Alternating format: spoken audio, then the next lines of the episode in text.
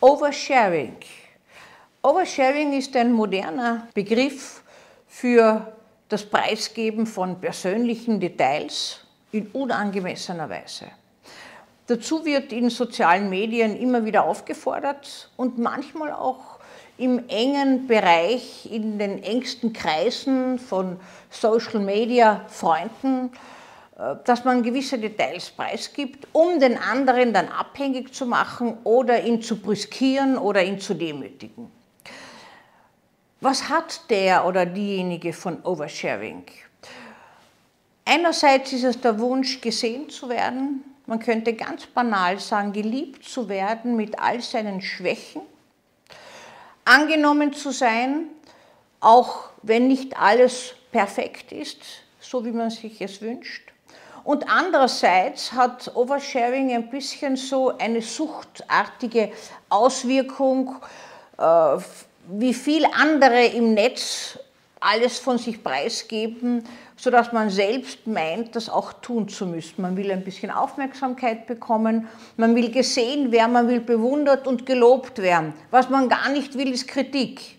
Aber Oversharing schafft oft eine Situation, dass diejenigen, die es tun, mit dem Wunsch gelobt, gesehen und auch anerkannt in dem So-Sein zu sein, viel Kritik bekommen, frustriert werden, äh, sich kränken, gedemütigt sich fühlen. Dieses Oversharing kann in Form von Bildern oder in Form von Aussprüchen erfolgen, manchmal Bilder von intimen Details, Mitteilungen über intimste äh, biografische äh, Situationen, Verhältnisse, Erfahrungen, die eigentlich nur im vertrauten Kreis geteilt werden sollten. Natürlich ist es ein Zeitzeichen, dass man heutzutage alles, was früher ganz verböhnt war, man darf nichts von sich preisgeben, in einer Art und Weise versucht darzustellen, dass alles dazugehört, auch das Negative, auch das, wenn Makel bestehen und dass man aus der aus einer Schwäche eine Stärke macht. Ein guter Zug und eine gute Tendenz.